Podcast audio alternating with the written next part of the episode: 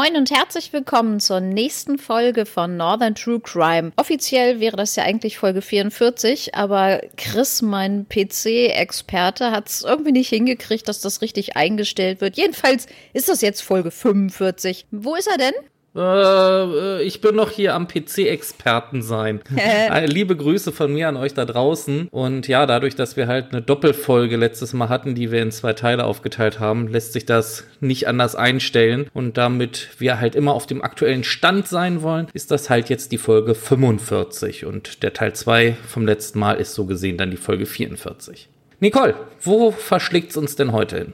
Mir ist gerade mal was anderes eingefallen. Wir hatten doch auch immer mal erzählt, dass wir unsere Hörer noch mal auf dem Laufenden halten wollen, was mit unseren anderen Fällen so passiert ist. Und es ist mir gerade eingefallen, dass ich neulich in der Zeitung gelesen habe, was aus einem unserer ja ganz ersten Fälle geworden ist. Wollen wir das jetzt erzählen oder zum Ende? Ja, zum Ende sind die Leute entweder vielleicht eingeschlafen oder haben gar keinen Bock mehr. Also dann informier sie doch jetzt mal.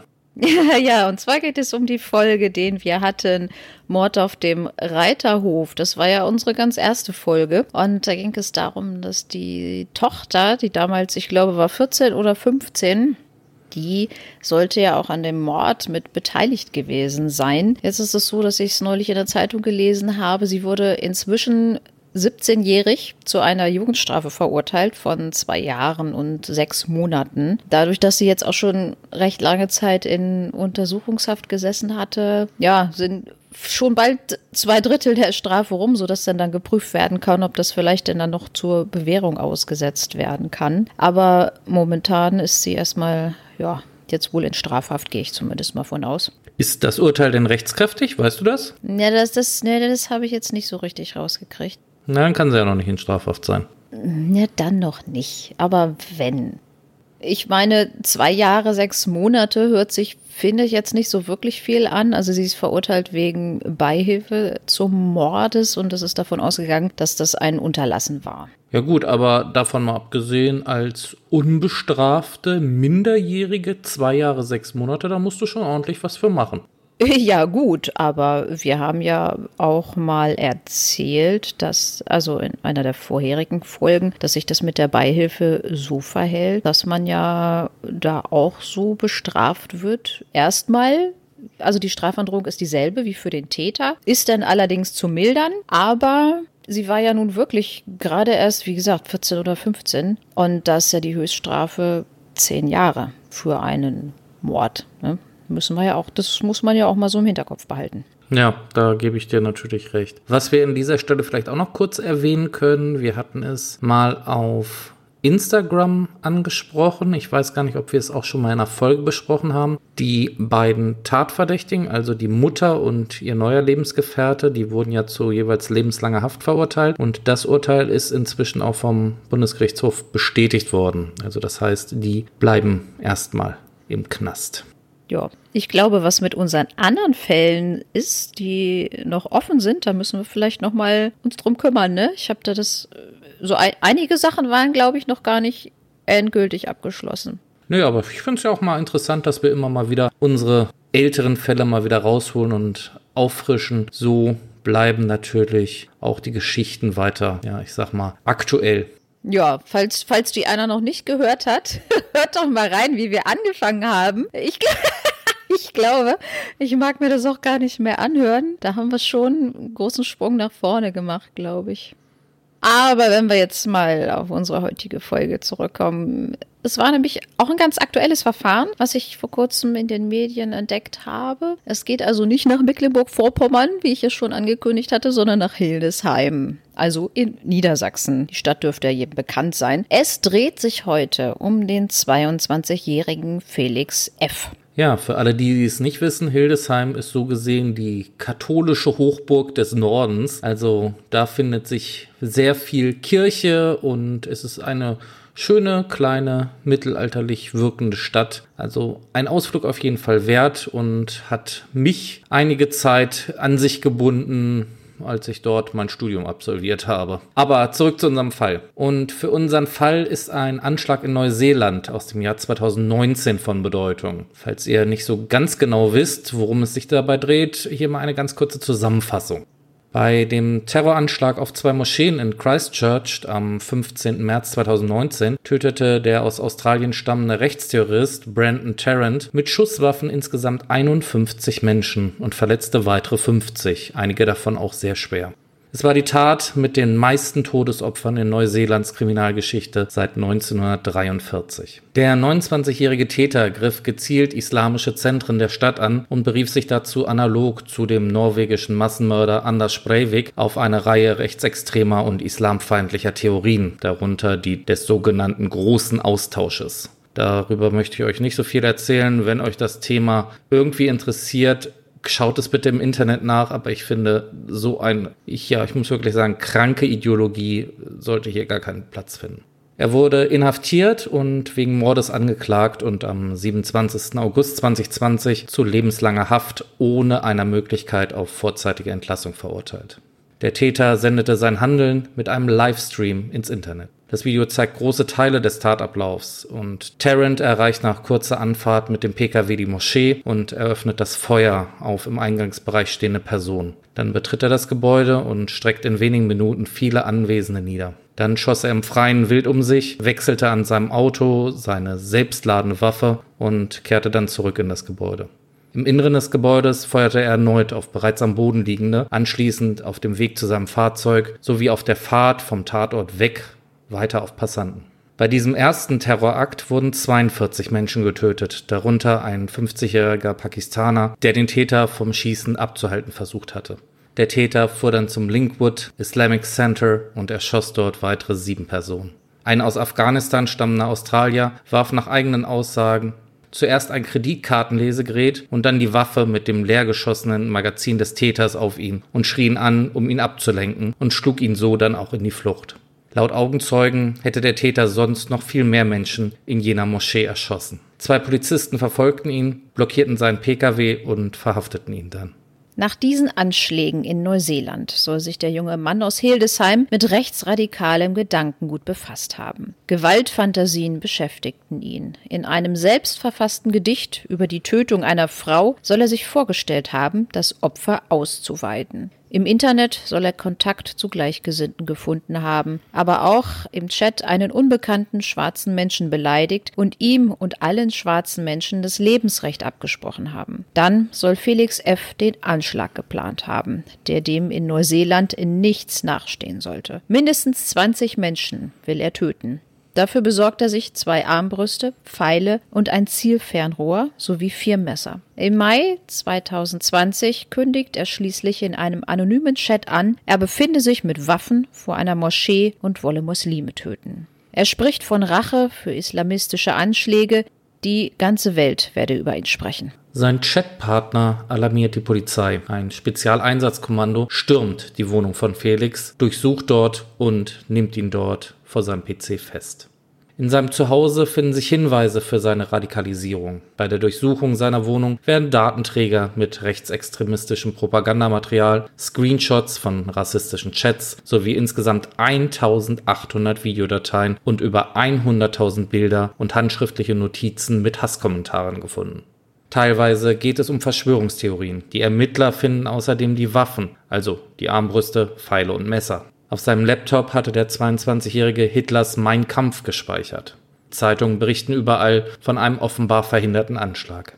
Das Landgericht Lüneburg erlässt einen Haftbefehl gegen den Beschuldigten wegen der Störung des öffentlichen Friedens durch Androhung von Straftaten und des Verdachts der Terrorismusfinanzierung. Die Zentralstelle Terrorismusbekämpfung der Generalstaatsanwaltschaft Celle übernimmt die Ermittlungen in dem Fall. Und hier nochmal kurz zur Erklärung, warum das jetzt ganz andere Gerichte beziehungsweise Staatsanwaltschaften sind. Im Land Niedersachsen gibt es seit Anfang des Jahres 2017 eine Schwerpunktstaatsanwaltschaft zur Verfolgung terroristisch motivierter Straftaten. Die nennt sich Zentralstelle Terrorismusbekämpfung und befindet sich als eigene Abteilung bei der Generalstaatsanwaltschaft in Celle. Diese ist landesweit zuständig zuständig, also auch für die Bezirke der anderen Generalstaatsanwaltschaften in Braunschweig und Oldenburg.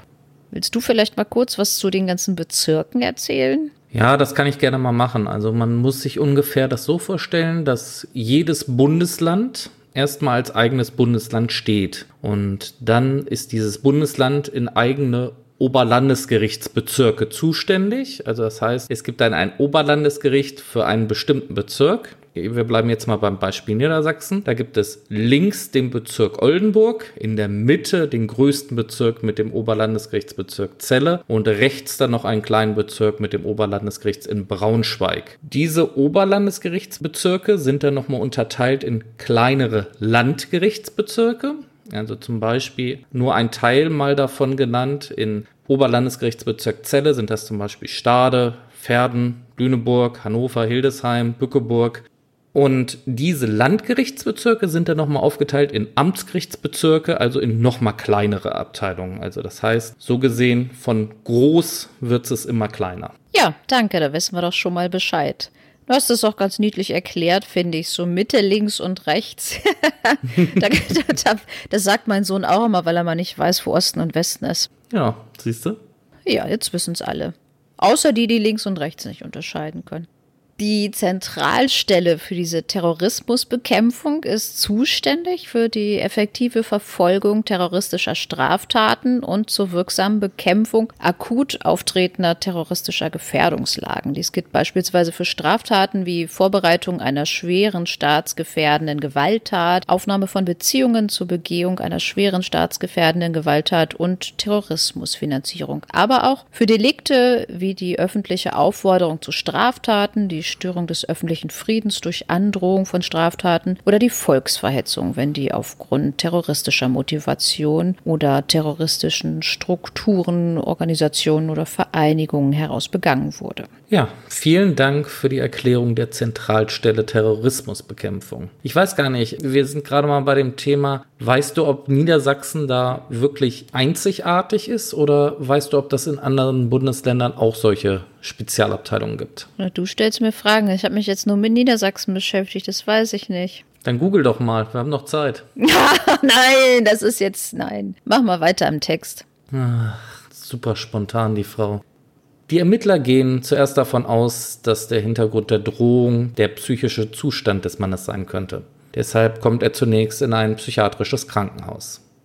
Die Waffen dürfte er laut Generalstaatsanwaltschaft zur Umsetzung der Anschlagspläne beschafft haben.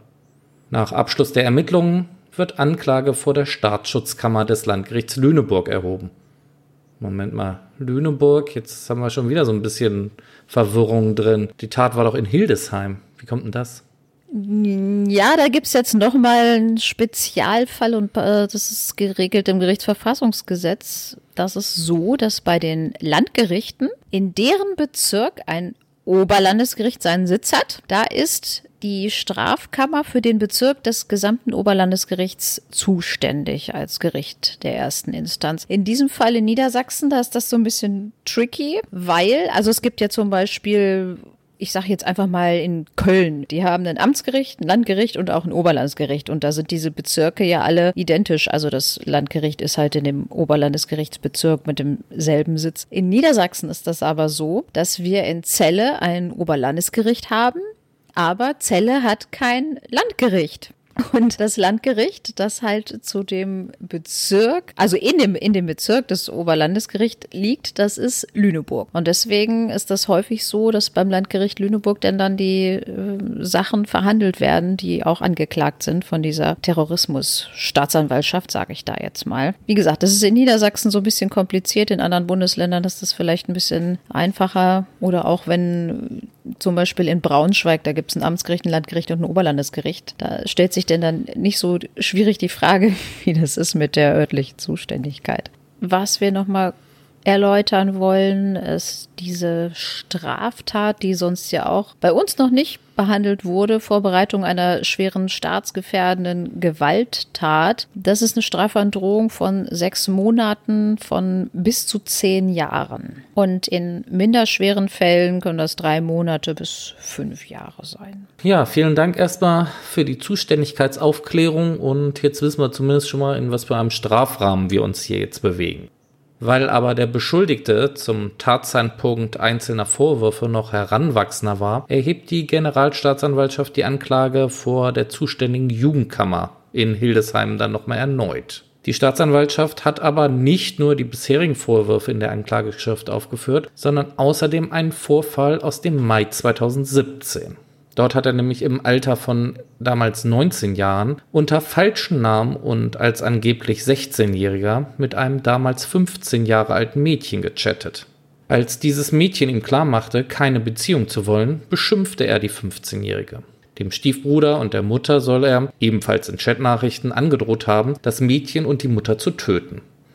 Die Staatsanwaltschaft wirft dem 22-Jährigen ansonsten die Androhung von Straftaten sowie Volksverhetzung, Beleidigung und Bedrohung vor.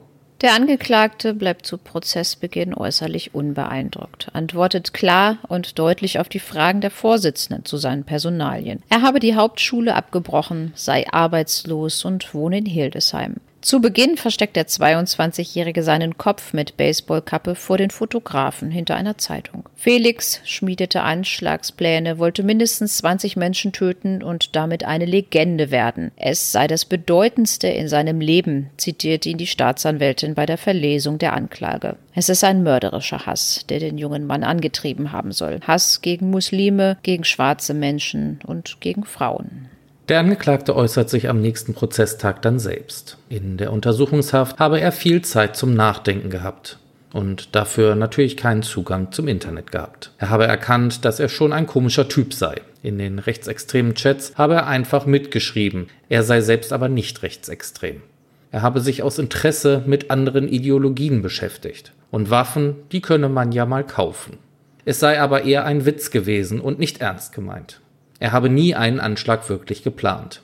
Ich hatte nie den Plan, jemanden zu töten. Ich bin nicht böse. Er habe nie vor einer Moschee gestanden. Er wisse noch nicht einmal, wo in Hildesheim eine Moschee sei. Übers Internet sage man manchmal Dinge, die man sonst nicht sage. Es ist nicht die reale Welt. Er wollte seinen Chatpartner verarschen. Er sei manchmal etwas wirr im Kopf, nehme Drogen und trinke zu viel Alkohol. Auch in der Nacht vor den Anschlagsandrohungen habe er Amphetamine genommen. Alkohol getrunken und gewisse Aggression gehabt. Aber auch wenn es nicht die reale Welt ist, es habe schon echt wirken sollen. Für mich war es ein Streich, wenn auch ein extremer. Zu den weiteren Anklagepunkten bezüglich des Chats mit dem jungen Mädchen antwortet er, ich war das nicht. Das Verhältnis zu seinen Eltern sei schwierig. Bereits mit 17 Jahren sei er ausgezogen. Außerdem habe er Ängste, beispielsweise, dass eine Person ihn töten könne, wenn sie in seine Wohnung käme. Auch seine Eltern habe er in Verdacht, dass sie ihn vergiften könnten, denn es könne ja theoretisch sein. Er ergänzt umgehend, dass er natürlich wisse, dass es totaler Schwachsinn sei, aber diese Gedanken habe er nun einmal. Der Vater wird als Zeuge vernommen und bestätigt der Kammer, dass sein Sohn solche Ängste habe. Dieser habe sich die erste Armbrust gekauft, weil er Angst hatte, überfallen zu werden. Der Vater beschreibt, dass es viele Auseinandersetzungen gab und sich Felix immer mehr zurückgezogen habe in die Welt des Internets. Er habe bereits vermutet, dass dies nicht gut gehen werde, wenn man zu sehr darin eintauche. Einen Amoklauf traue er seinem Sohn aber nicht zu. Vielmehr vermutet er, dass Felix Aufmerksamkeit haben wollte. Die Mutter, eine Lehrerin, beschreibt ebenfalls ein schwieriges Verhältnis zu ihrem Sohn. Seit mehreren Monaten besteht kein Kontakt. Auch in der Jugend sei es schon so gewesen, dass Felix eine Angststörung gehabt habe. Die Eltern sind seit dem fünften Lebensjahr des Angeklagten getrennt. Im Laufe des Prozesses hebt die Kammer den Haftbefehl gegen den Angeklagten auf. Durch die Ergebnisse der Beweisaufnahme kommt es zu einer neuen Bewertung der Vorwürfe, da der Angeklagte die Teilnahme an rechtsextremen Chats einräumte, aber die ihm vorgeworfenen Anschlagspläne ausdrücklich bestritt, sieht die Kammer keinen dringenden Tatverdacht mehr. Ein psychiatrischer Gutachter erklärt vor Gericht, dass sich der Angeklagte in hohem Maße mit rechtsradikalen Ideologien befasst habe. Erkennbar seien narzisstische Züge. Sozial sei der Angeklagte isoliert gewesen, so der Gutachter. Seinen Angaben zufolge war die virtuelle Welt die Lebenswelt des jungen Mannes. Die Drohung mit einem Anschlag sei die Demonstration destruktiver Macht gewesen, im Gegensatz zu seiner realen Ohnmacht. Der psychiatrische Sachverständige bezeigt den Angeklagten als psychisch gestörten Einzeltäter. Er bescheinigt dem jungen Mann eine Angst- und Zwangsstörung. Er hat Angst vor Kontrollverlust, so der Sachverständige. Aus diesem Grund hatte er sich seit 2019 wohl vollkommen aus dem realen Leben zurückgezogen. Felix F. existierte nur noch in seinem rechtsextremistischen Chats. Voller Verachtung gegen Schwarze, Juden, Muslime und Frauen war der Förderschüler auf der Suche nach Anerkennung. Außerdem war er sexuell frustriert. Per Online-Dienst ließ er sich von Frauen verbal sexuell erniedrigen. Im Laufe des Prozesses gesteht er denn doch, im Mai 2017 über Facebook eine 15-Jährige beleidigt zu haben. Sie wollte keine Beziehung zu ihm aufnehmen und später bedrohte er die Schülerin und ihre Mutter mit dem Tod. Die Staatsanwältin beantragt eine Freiheitsstrafe von drei Jahren. Der Angeklagte habe versucht, den geplanten Amoklauf als Streich kleinzureden. Der Angeklagte könne nicht ernsthaft glauben, dass ihm sein angeblich neutrales Interesse am Rechtsextremismus abgenommen werde. Mitnichten sei er ein Beobachter der rechten Szene, sondern tief verwoben darin. Er habe schockieren sowie Angst und Schrecken verbreiten wollen. Der Verteidiger beantragt Freispruch hinsichtlich der terroristischen Taten. Für die Bedrohung und die Beleidigung beantragt er eine Weisung nach dem Jugendgerichtsgesetz, nämlich die Fortsetzung der psychiatrischen Behandlung und eine anschließende Auflage, in eine betreute Wohneinrichtung zu ziehen. Das Gericht spricht den Angeklagten zwar vom Vorwurf der Vorbereitung einer terroristischen Gewalttat frei, allerdings ist er der Beleidigung und Bedrohung in zwei Fällen schuldig, urteilt die Kammer. Unter falschem Namen chattete der Angeklagte im Jahr 2017 mit einem damals 15 Jahre alten Mädchen. Als sie ihm klarmachte, keine Beziehung zu wollen, beleidigte und beschimpfte er die Jugendliche und drohte außerdem, sie und ihre Mutter brutal zu töten. Die Kammer sieht bei dem Angeklagten eine Tendenz zum Rechtsextremismus. Felix F. bezeichnet sich nicht als rechtsextrem, wenig nachvollziehbar sieht er sich selbst als Freidenker. Es ist nicht alles strafbar, was unschön und unsäglich ist, so die Vorsitzende Richterin. Das Gericht erteilt dem Angeklagten eine Weisung nach dem Jugendrecht. Er muss eine psychiatrische Behandlung in einer Klinik fortsetzen und danach für zwei Jahre in eine betreute Wohneinrichtung ziehen. Der junge Mann hatte sich nach Überzeugung des Gerichts abgeschottet und beschäftigte sich mit Online-Spielen und Chats. Man kann schon von Internetsucht sprechen, sagte die Vorsitzende. Bei ihm seien rechtsradikale Tendenzen zu erkennen. Eine Entschädigung für die erlittene Untersuchungshaft sprach ihm das Gericht allerdings nicht zu. Das Urteil ist noch nicht rechtskräftig.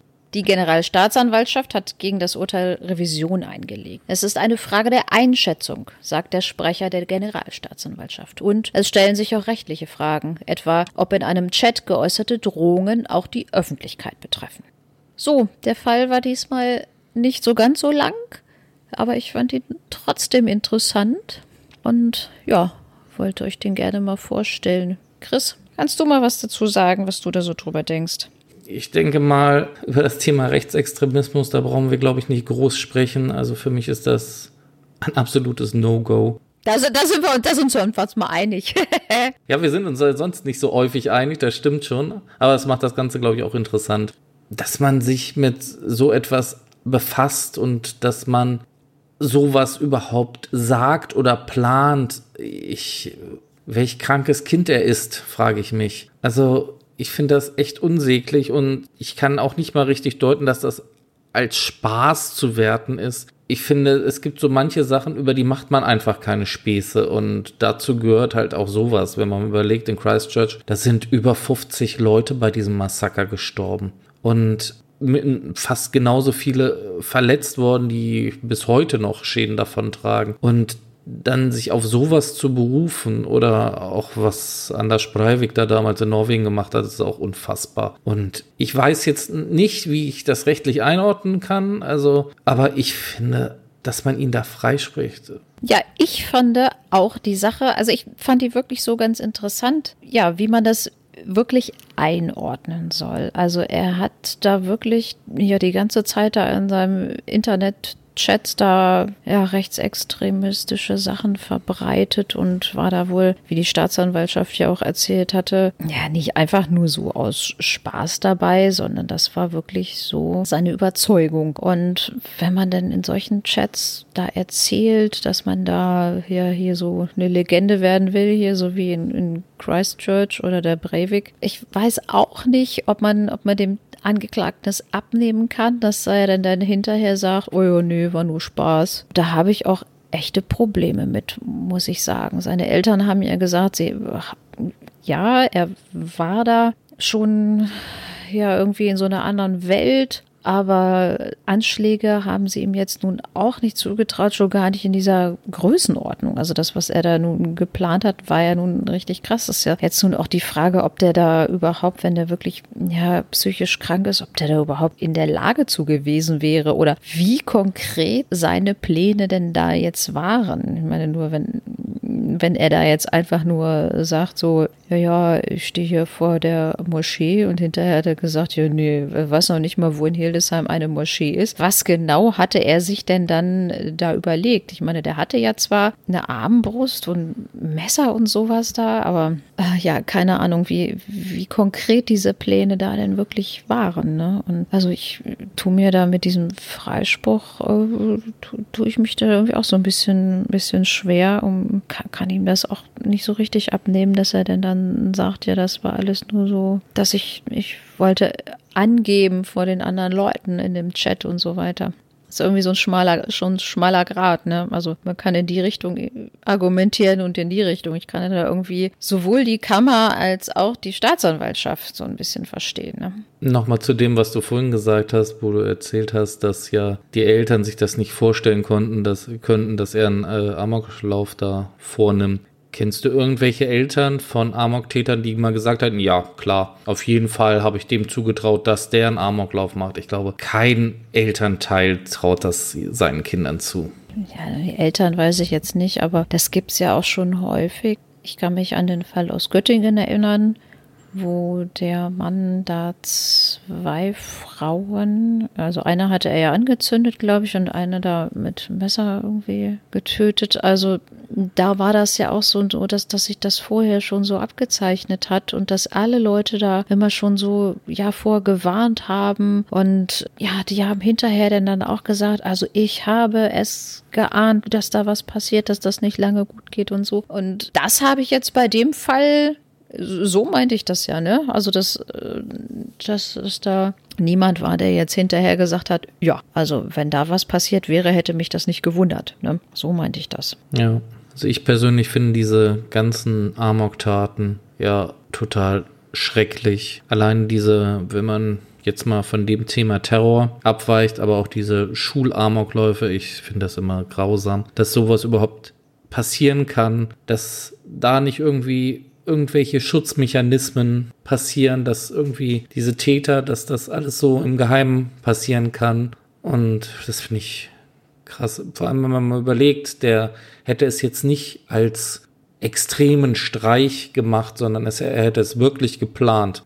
Also was da passiert wäre. Alleine, wenn man überlegt, Hildesheim ist eine ja, sehr weltoffene Stadt, hat einen hohen Anteil an Migrationshintergrund, Personen, aber auch von Ausländern aus ganz vielen Nationen. Ja, da natürlich, da hätte er schon auch einiges anrichten können mit den Waffen, die er da hatte. Und er hat sich ja damit auch schon auseinandergesetzt mit diesem Anschlag in Neuseeland, was ja irgendwie so sein großes Vorbild war. Aber da gab es ja nun noch viele andere. Ich glaube, das Internet hat da die letzten Jahre oder mittlerweile ja schon Jahrzehnte auch einen großen, ja, einen großen Platz eingenommen. Ich glaube, die Leute tauschen sich darüber einfacher aus. Man bekommt viele Informationen. Man kann auch in der Anonymität des Internets ganz gut abtauchen. Ja, ich weiß auch gar nicht, wie denen das da jetzt so schnell gelungen ist, wo er denn dann im Chat angekündigt hat, ja, ich stehe hier vor der Moschee und äh, gehe da gleich rein mit seinen Waffen, wie das denn dann doch noch so schnell gelungen ist, ihn da in seiner Wohnung festzunehmen, dass die da so schnell hintergekommen sind. Oder ob das gar nicht so schnell war und da doch ein recht großer Zeitraum zwischen lag. Das habe ich auch nicht so ganz rausbekommen. Aber die Polizei hat da ja offenbar mit dem SEK da recht schnell zugegriffen. Bin mal gespannt, was in dieser Sache rauskommt, wie entschieden wird, ob dieser, für mich ist es ja eigentlich ein Freispruch, weil diese Bedrohung, Beleidigung, dafür, ja, hat er eine Weisung bekommen, aber für diese Anschlagsplanung oder den Streich, was auch immer es jetzt ist genau, ist er ja freigesprochen worden und ich bin gespannt, was letztendlich rauskommt. Was sagst du denn zu der Sache, weswegen er verurteilt worden ist? Findest du das Strafmaß da ja gerecht oder? Mm, ja gut, da müssen wir ja, ich, ich weiß gar nicht, hatten wir überhaupt schon häufiger mal Sachen aus dem, aus dem Jugendrecht? Weniger. Wir haben mal erzählt, dass man auch 15 Jahre wegen Mordes kriegen kann. Ja, aber nur als Heranwachsender. Und dann nur wegen der Schwere der Schuld oder ich krieg das gar nicht mehr zusammen. Irgendwie sowas war da mal. Ja, im Jugendrecht steht ja der Erziehungsgedanke ganz oben. Das ist ja anders als bei den Erwachsenen. Und da gibt es Erziehungsmaßregeln, Zuchtmittel. Das Wort finde ich mittlerweile auch nicht mehr so ganz angebracht im Jahre 2021. Vielleicht kann das ja auch mal einer ändern. Und Jugendstrafe. Und ja, bis man zu so einer Jugendstrafe kommt, da muss man als Jugendlicher auch schon einiges getan haben. Normalerweise soll da erstmal mit Erziehungsmaßregeln agiert werden. Und diese Weisung, die er da bekommen hat, also man möchte ja den Jugendlichen oder Heranwachsenden auch ja helfen. Das ist ja nicht so, dass die da einfach nur weggesperrt werden sollen. Und ich finde, diese Weisung, die hilft ihm, glaube ich, schon oder ich hoffe, dass es ihm hilft, wenn er da ein bisschen Struktur bekommt und Therapie bekommt. Also das finde ich ist eine sinnvolle Geschichte. Ich glaube, Internetverbot für den Rest seines Lebens wäre vielleicht gar nicht mal so unangebracht. Ja, das wäre für äh, manch einen anderen auch gar nicht mal so unangebracht. Was ich zwischenzeitlich noch mal so herausgefunden habe, dass in einem anderen norddeutschen Bundesland, nämlich in Mecklenburg-Vorpommern, das auch so ist, dass es eine Staatsanwaltschaft gibt in Rostock, die für das ganze Land zuständig ist und sich um solche, unter anderem um solche Terrorismusgeschichten kümmert, aber auch um Cybercrime. Gut, in solchen Bundesländern wie Hamburg und Bremen, da äh, stellt sich die Frage ja wahrscheinlich nicht. Aber zumindest in Mecklenburg-Vorpommern habe ich jetzt mal herausgefunden, sind die landesweit auch zuständig. Okay, dann vielen Dank. Ist es auch eine wunderschöne Überleitung, die du jetzt geschlagen hast? Nach Mecklenburg-Vorpommern? Ja, genau, denn dahin geht es das nächste Mal. Da habe ich mir dann nämlich für die nächste Folge einen Fall ausgesucht.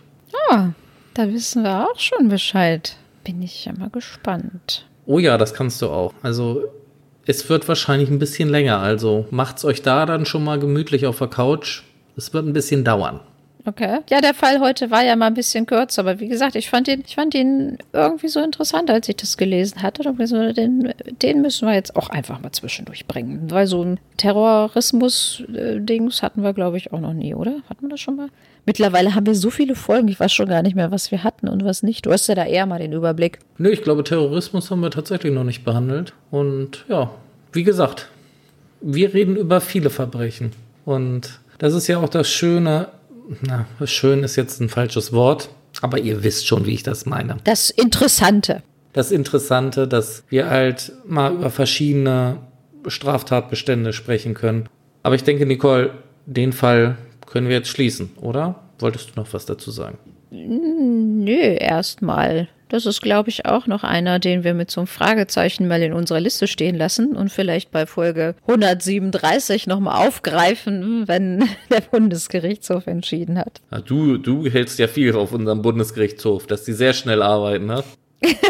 naja, naja, gut. Wie lange braucht der BGH?